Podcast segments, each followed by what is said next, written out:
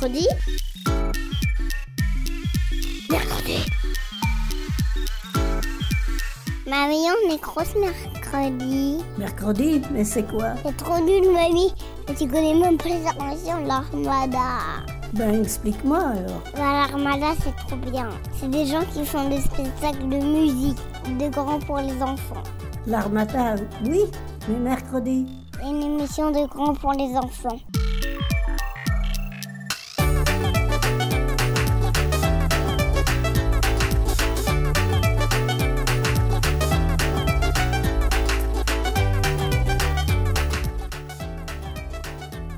Salut à tous, bienvenue dans Mercredi.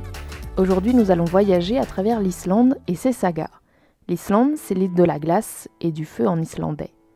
L'Islande est une île à la limite entre l'océan Atlantique et l'océan Arctique. Ses plus proches voisins sont le Groenland, situé à 287 km au nord-ouest, et les îles Féroé, à 420 km au sud-est.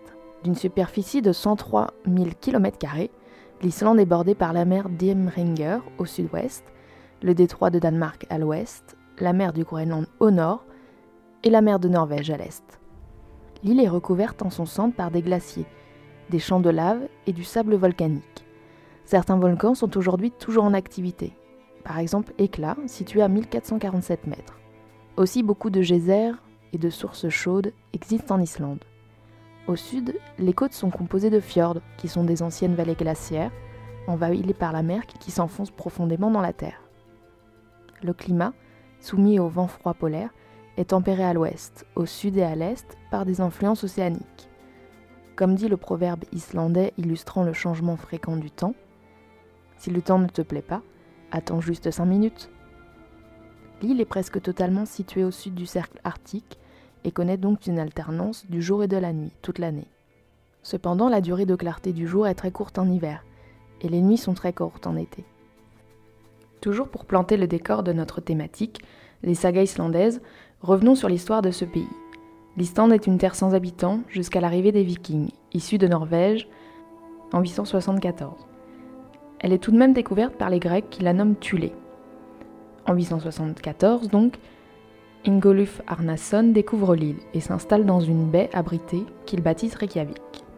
Dès cette époque, les Islandais affirment leur originalité en inventant l'un des parlements les plus anciens du monde, l'Alpigi ou l'Alting. L'Alpigi incarne l'esprit de ce peuple qui se pense d'abord comme une communauté et préfère, à l'autorité d'un roi, élaborer ses lois au sein d'une assemblée en plein air et en assurer lui-même l'exécution. Les sagas vont naître à cette époque, dans ce contexte particulier que nous appelons colonisation d'Islande. La colonisation par les Vikings, au IXe siècle, va aussi mener à la découverte d'autres terres par ces fameux explorateurs du Nord, dont le Groenland ou le nord-est de l'Amérique du Nord, par Éric le Rouge. Nous reviendrons sur l'histoire de ce personnage très important, en racontant sa propre saga. En 1262, le roi de Norvège, Haakon Haakonsson, fait reconnaître son autorité sur l'île. Après le rattachement de la Norvège au Danemark en 1380, l'île va vivre de grands troubles. La domination danoise met fin à l'âge d'or des sagas, et l'Islande ne retrouvera sa totale indépendance qu'en 1944.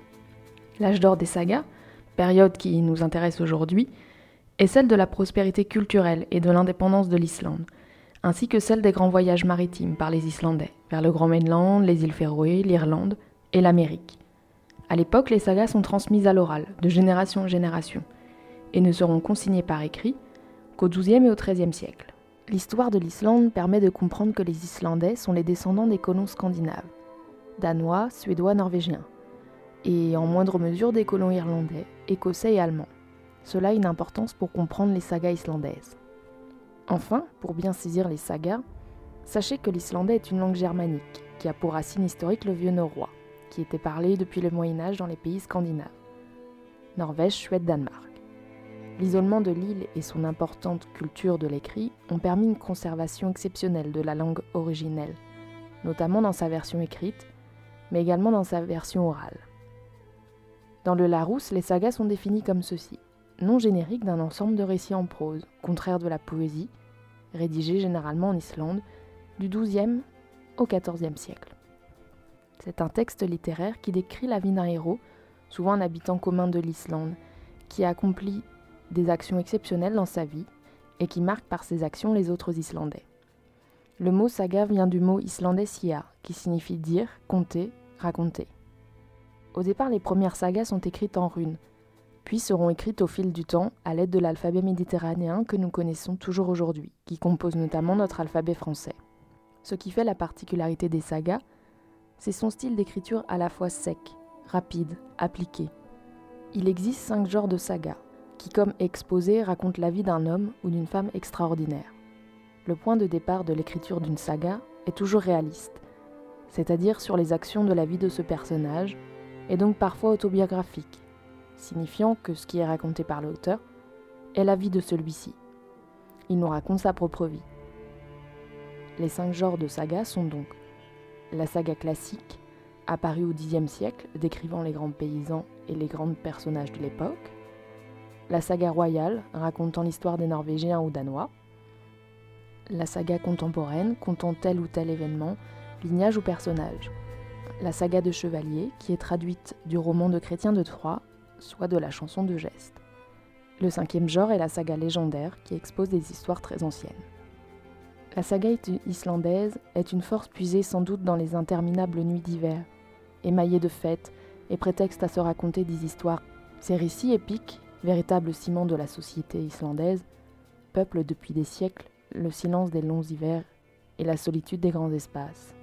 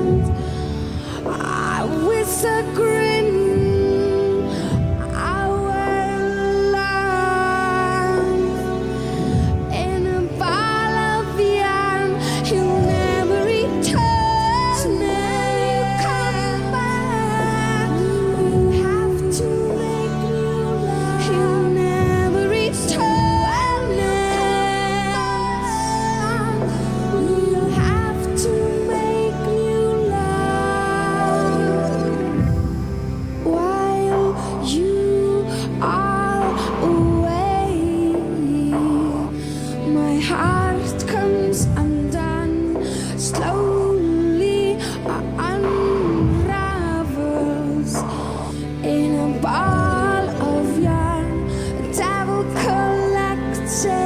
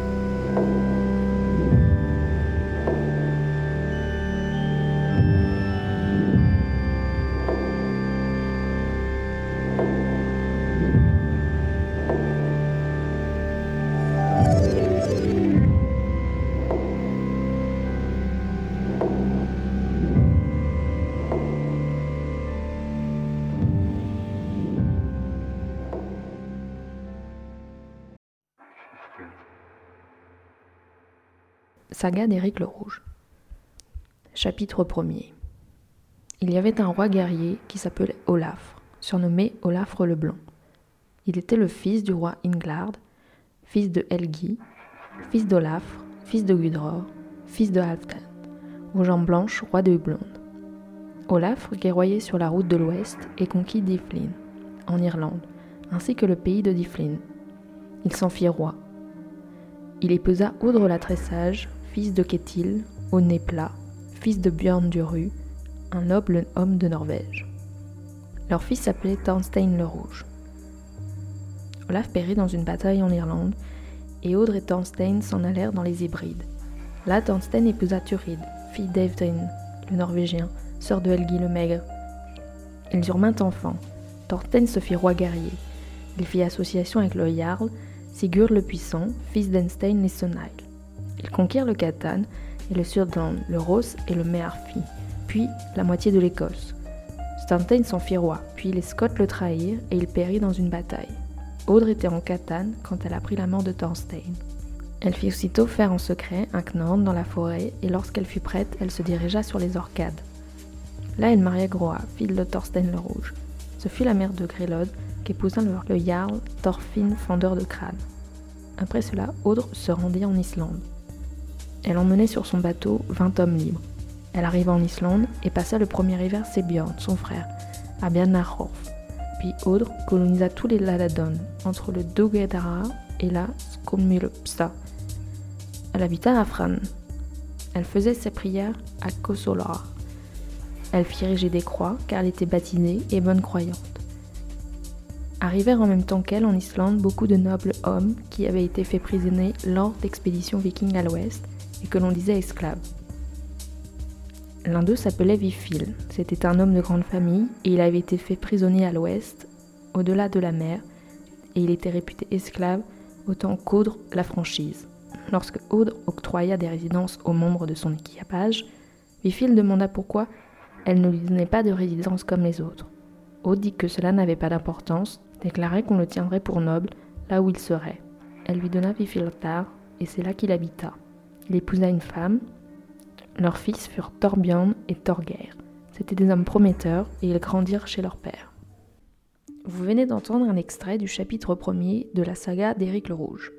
La saga d'Éric le Rouge et la saga des Groenlandais font partie des sagas du Vinland, qui racontent la découverte et la colonisation du Groenland. Elles sont plus connues sous le nom des sagas du Vinland. Cette région est en fait Terre-Neuve. De toute la littérature des sagas, ces textes sont les plus prestigieux. En 892, le viking norvégien Éric le Rouge est banni d'Islande pour meurtre. On lui a parlé d'une terre vierge, loin, à l'ouest. Éric le Rouge part plein ouest. Il aperçoit bientôt une côte à travers les icebergs. Plus loin, il franchit un cap et découvre des fjords verdoyants. À son retour en Islande, il raconte qu'il a découvert un pays qu'il baptise Groenland, signifiant la terre verte. Au printemps, il y retourne avec 25 navires, transportant 500 personnes. 15 bateaux seulement arrivent indemnes. Ces premiers habitants du Groenland survivent dans des conditions extrêmes. Ils font le commerce des fourrures et de l'ivoire de Morse ou de Nerval avec l'Islande. Dix ans plus tard, le fils d'Éric le Rouge, Leif, part à son tour vers le Grand Nord. Du Groenland, il navigue plein ouest, longeant un pays glacial qu'il baptise Eleland, la terre aux pierres plates. Puis il découvre une autre terre verte, boisée, le Markland, signifiant terre des arbres. Il la dépasse et atteint une côte verdoyante où il installe son camp d'hiver, le Vinland, ou terre des vignes.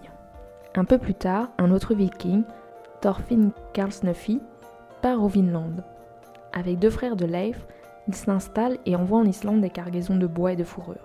Mais bientôt, ses compagnons meurent sous les flèches des Amérindiens et il s'en retourne. Aujourd'hui, deux sites archéologiques ont livré les traces de la présence des Vikings au Vinland et au Groenland. Le premier est celui de Lance aux Meadows sur l'île de Terre-Neuve. Le second se trouve au nord du Canada, sur l'île de Baffin. Les archéologues y ont retrouvé des empreintes de poteaux, des maçonneries, des objets en fer, en os, en bois sculpté, des pierres aiguisées, de la laine tissée, des cordes, et sans oublier des poils de rats européens. Les Amérindiens ne connaissent ni le fer ni ce type de construction. Les Vikings ont donc bien découvert l'Amérique, cinq siècles avant Christophe Colomb.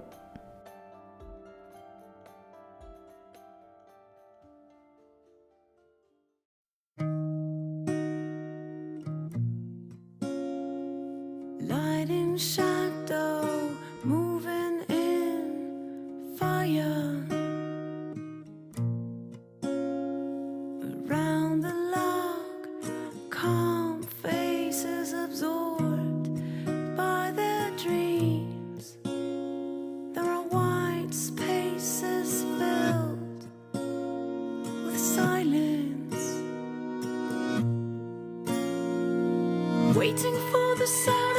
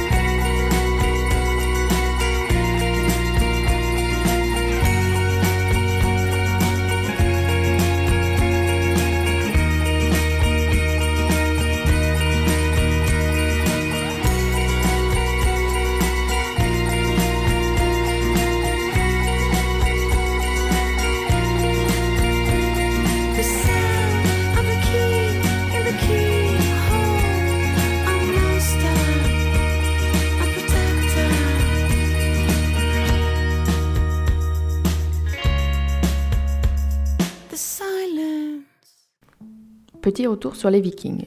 En effet, comme présenté dans l'histoire de l'Islande, les Vikings venant de Norvège ont découvert l'île et l'ont baptisée Islande. Mais qui sont ces Vikings? Les Vikings sont les hommes du Vik, qui signifie la baie. Le Viking est alors celui qui va de baie en baie pour se livrer à la piraterie. Les Vikings sont les hommes du Nord. Ils viennent de Scandinavie, zone géographique située tout au nord de l'Europe, qui comprend la Norvège, la Suède, le Danemark et la Finlande. Les vikings sont à la fois des marins et des paysans, des voyageurs et des commerçants. Ils sont païens et croient en plusieurs dieux. Ils ont des lois pour organiser leur société et connaissent la poésie. Le courage, la ruse, le succès et la richesse sont les moteurs de leur organisation sociale. La recherche de nouvelles richesses ont poussé les vikings à partir à l'aventure pour découvrir de nouveaux territoires.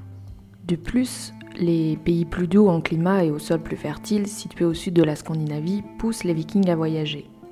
Les vikings sont un peuple de marins et de grandes découvertes territoriales. Très tôt, ils apprennent à vivre avec la mer et construisent de grands bateaux à rames, sur lesquels ils naviguent de fjord en fjord et d'île en île. Leur savoir-faire leur permet de pêcher et aussi de faire commerce de bijoux, tissus, peaux et fourrures. Dans le monde scandinave, la mer est le moyen le plus sûr et le plus rapide pour relier les hommes, la mer est l'espace de déplacement central de la vie du viking. L'histoire des vikings se déroule sur un temps court, de l'an 800 à 1050 environ, mais qui bouleversa profondément l'Europe. Les premiers déplacements des vikings débutent vers l'an 500, mais les historiens s'accordent pour donner la date de 793 pour le premier raid viking.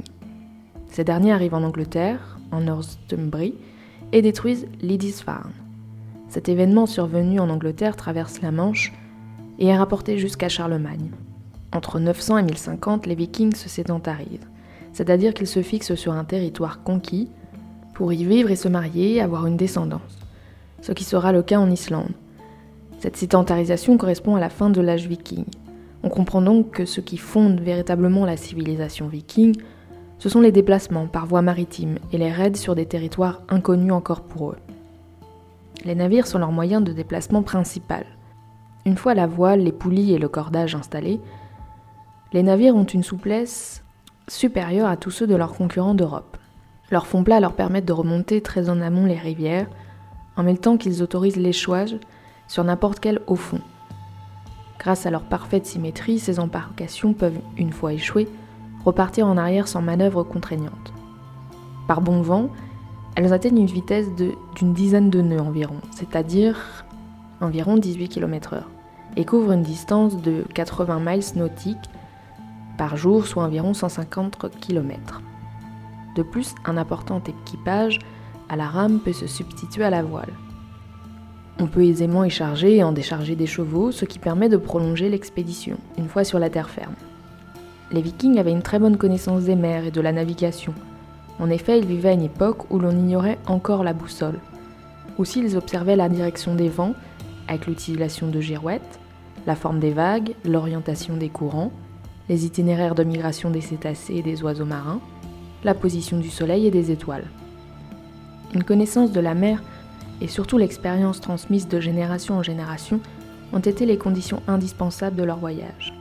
Revenons sur la colonisation de l'Islande par les Vikings et sur les sagas qui s'en suivent. Au IXe siècle, cap vers le Grand Nord. Les Vikings de Norvège continuent leur route de plus en plus loin vers le nord, naviguant vers les îles Féroé puis jusqu'en Islande. Tout au nord de l'Écosse, l'archipel des Féroé est une terre vierge que les Vikings baptisent île aux moutons. Bientôt, des familles venues de Scandinavie y bâtissent des fermes, cultivant du blé et élevant des moutons, qui se contentent d'herbes rasses. Comme aucun arbre ne pousse sur ces îles, ils se chauffent à la tourbe, qui se forme dans les marais par la décomposition des végétaux. Extraite en motte, puis séchée, elle remplace le bois de chauffage. Sur l'île de Stremoy, on a retrouvé les vestiges d'une ferme viking, longue de 20 mètres. Le bois de sa charpente est venu par bateau de Norvège, ce qui est un exploit extraordinaire. La saga de la découverte de l'Islande veut qu'elle fut découverte par un corbeau. Ainsi racontée l'histoire. Quand Harald, à la belle chevelure, monte sur le trône de Norvège, il bannit beaucoup de ses rivaux, qui doivent fuir vers les îles écossaises, l'Irlande et les Féroé. Là, ils apprennent l'existence d'une grande île déserte, loin, au nord, l'Islande.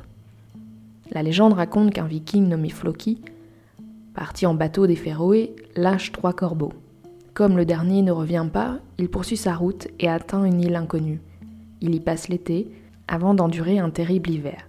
Il baptise ce pays l'Islande, la terre de glace. En dépit du froid, l'Islande est une terre fertile, couverte de bouleaux, riche en fer et en sources chaudes, en poissons, phoques et baleines. 6000 paysans norvégiens s'y installent dans les grandes maisons étables, aux murs épais, en pierre et en terre, couvertes de mottes, de tourbes et de gazon. Mais en peu de temps, les défrichements et les moutons détruisent les forêts, qui ne repousseront plus jamais. Le Landnamabok, littéralement le livre de la colonisation, parfois abrégé Landnama, est un manuscrit qui raconte de manière très détaillée la découverte et la colonisation de l'Islande par les Vikings. Le Landnamabok répertorie les 400 premières installations sur l'île de l'Islande par les Vikings. Ces nouveaux habitants de cette île ont une vision égalitaire de leur organisation sociale, sans roi ni vraie hiérarchie. Et l'existence des sagas est liée à ce que cette population éduquée prenait plaisir à lire et à écrire. Une tradition qui s'est perpétuée de nos jours, puisque l'on dit traditionnellement qu'une moitié d'Islandais écrit pour l'autre et que publier est quasiment un devoir national.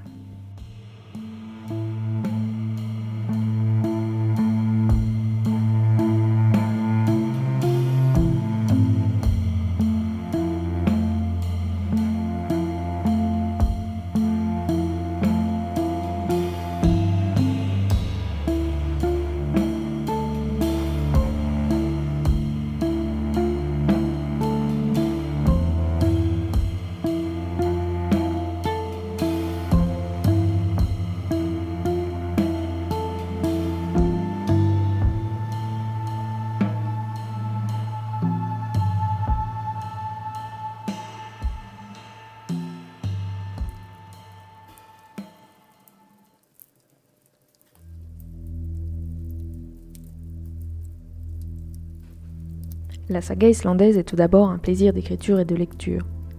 Son principe premier est le plaisir des auteurs et des lecteurs. Au fil des siècles jusqu'à nos jours, la saga a toute sa place dans l'imaginaire de chaque Islandais. Au XIXe siècle, la Knottvaka, ou veillée du soir, est le passage obligé de l'hospitalité islandaise, au cours de laquelle le père de famille lit des extraits d'une saga à ses invités. Qui n'a pas eu envie de se retrouver près du feu, de cheminer, un chocolat chaud à la main, à écouter les récits épiques et les exploits d'antan des premiers vikings découvrant l'Islande